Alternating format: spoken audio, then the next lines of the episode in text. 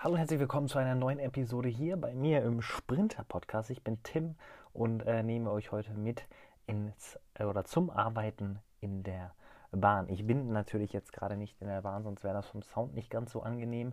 Ähm, ich werde aber trotzdem, das schon mal vorweg gesagt und hat jetzt erstmal nichts damit zu tun, mal mit in die Bahn nehmen und probieren, da eine Podcast-Folge aufzunehmen. Das habe ich definitiv vor. Heute ist das Thema, wie bereits gesagt, Arbeiten in der Bahn und ich möchte euch da den einen oder anderen Tipp mitgeben, den ich vielleicht auch schon mal schriftlich auf meinem Blog hinterlassen habe.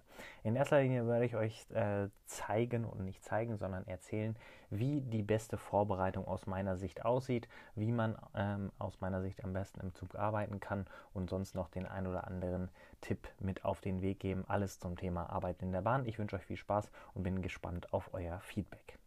Ich habe schon oft gesagt, das Arbeiten in der Bahn beginnt nicht erst, wenn man in den Zug einsteigt, seinen Sitzplatz eingenommen hat oder ähm, seinen Laptop aufgebaut hat, sondern das beginnt bei mir persönlich immer schon einen Tag vorher. Denn einen Tag vorher plane ich, was kann ich im Zug erledigen. Meistens immer den Abend vorher ähm, was am nächsten Tag dann im Zug erledigt werden kann oder eben auch, wenn ich auf der Heimfahrt bin von Frankfurt nach Hannover, was kann ich den nächsten Tag in der Bahn erledigen. Und da lege ich mir dann einige To-Dos an in meiner To-Do-Liste und beantworte ähm, dann die Fragen nach und nach durch. Was kann ich erledigen? Habe ich wirklich innerhalb dieser zwei Stunden die Möglichkeit, diese Aufgabe zu schaffen? Ähm, was müssen, müssen dafür für Voraussetzungen sein? Brauche ich Internet dafür? Ähm, brauche ich einen Computer dafür, damit ich auch weiß, was ich einpacken muss? Alles. Und äh, das passiert bei mir eben schon den Abend vorher. Und ich probiere grundsätzlich nicht die Online-Arbeit im Zug zu erledigen, sondern die Offline-Arbeit im Zug zu erledigen. Liegt ganz einfach daran, nicht weil es kein WLAN gibt im Zug, das gibt es ja bereits ähm, auf, äh, im ICE seit Anfang 2017, aber ich mache es ganz einfach deshalb, weil ich sonst überall Internet habe und die Arbeit dann erledigen kann, die ähm, im Internet gemacht werden muss. Wenn ich aber dann mal Internet brauche, dann nehme ich natürlich auch das WLAN in Anspruch oder eben einen eigenen Hotspot wenn ich mal im Intercity unterwegs sein sollte. Das kann ich euch nur empfehlen. Nehmt ruhig die Offline-Arbeit mit ähm, oder beantwortet E-Mails, ähm, die äh, beantwortet werden müssen und äh, schickt die dann alle ab, wenn ihr irgendwie ähm, zu Hause seid, dann habt ihr die alle vorgeschrieben, in Entwürfe abgespeichert und einfach zack, zack, zack raus. Mache ich auch sehr, sehr oft. Ähm, dann habe ich meine Ruhe. Ähm, es kommen keine weiteren E-Mails dazu, sondern es werden einfach die, die gerade da sind, abgearbeitet. Kann ich euch persönlich ähm, nur empfehlen, das auch so zu tun.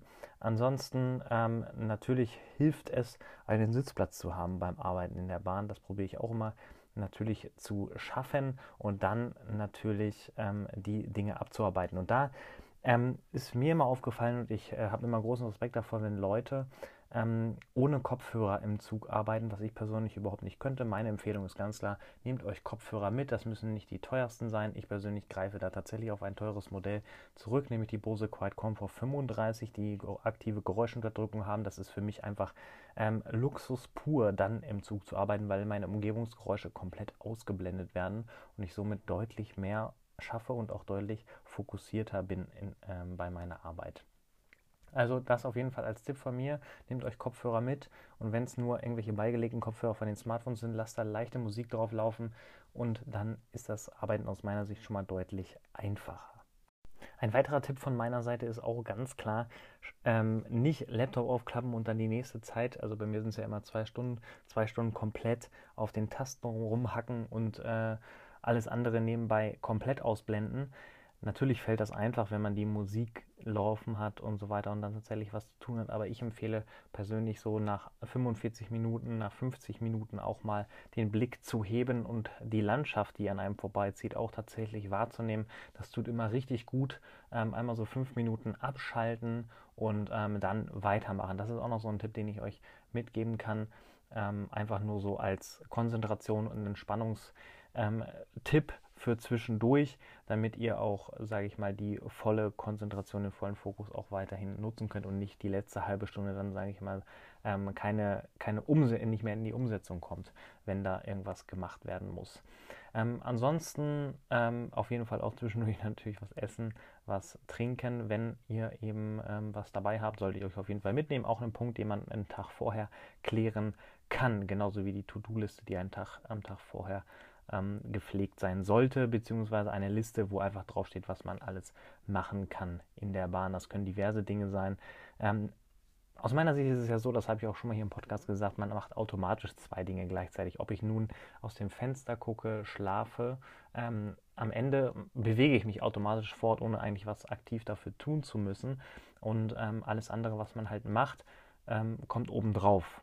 Ich persönlich kann im Zug nicht schlafen, deswegen mache ich immer irgendwas, ob das nun ein Podcast hören ist, ob das nun Arbeiten ist an sich für Hauptberuf, für Blog ähm, Videoschneiden ist, Podcast schneiden ist. Da fällt immer irgendwas an und das Ganze lege ich mir mittlerweile schon relativ gekonnt immer in den Zug, weil ich da tatsächlich dann auch meine Ruhe ähm, habe. Probiere auch tatsächlich morgens ähm, das so ein bisschen aufzuteilen. Eine Stunde Blog, eine Stunde Hauptberuf und ähm, auf dem Rückweg, je nachdem, was den Tag über angefallen ist, beziehungsweise noch nicht abgearbeitet wurde im Hauptberuf, wird dann da noch im Zug erledigt und äh, der Rest geht dann natürlich auch wieder für meinen Blog ähm, drauf, was ich persönlich ähm, immer sehr, sehr angenehm finde, da auch so einen kleinen Wechsel drin zu haben. Bisher habe ich nicht vor, das in irgendeiner Art und Weise zu ändern. Ich persönlich genieße das Arbeiten in der Bahn sehr, weil ich da tatsächlich ähm, nicht, also durch Anrufe zwar schon gestört werden kann und auch das durchaus mal werde, aber nicht durch ähm, Kollegen, die dann mal ins Büro reinkommen und ein kurzes Update haben wollen oder ähnliches. Ähm, nicht, dass ich was gegen meine Kollegen hätte, aber es ähm, hindert, sage ich mal, den Workflow, den man vielleicht gerade hat. Und deshalb ist das Arbeiten in der Bahn für mich ein absolutes Highlight jeden Tag.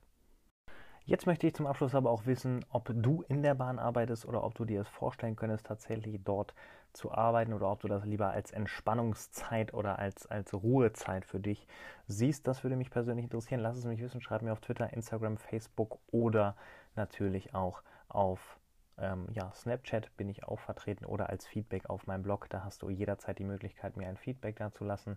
Und ähm, ich würde mich freuen, auf jeden Fall von dir bzw. von euch zu hören zu dem Thema Arbeiten in der Bahn. Das soll es gewesen sein mit dieser Episode hier im Sprinter Podcast. Bis zum nächsten Mal. Macht es gut. Euer Tim.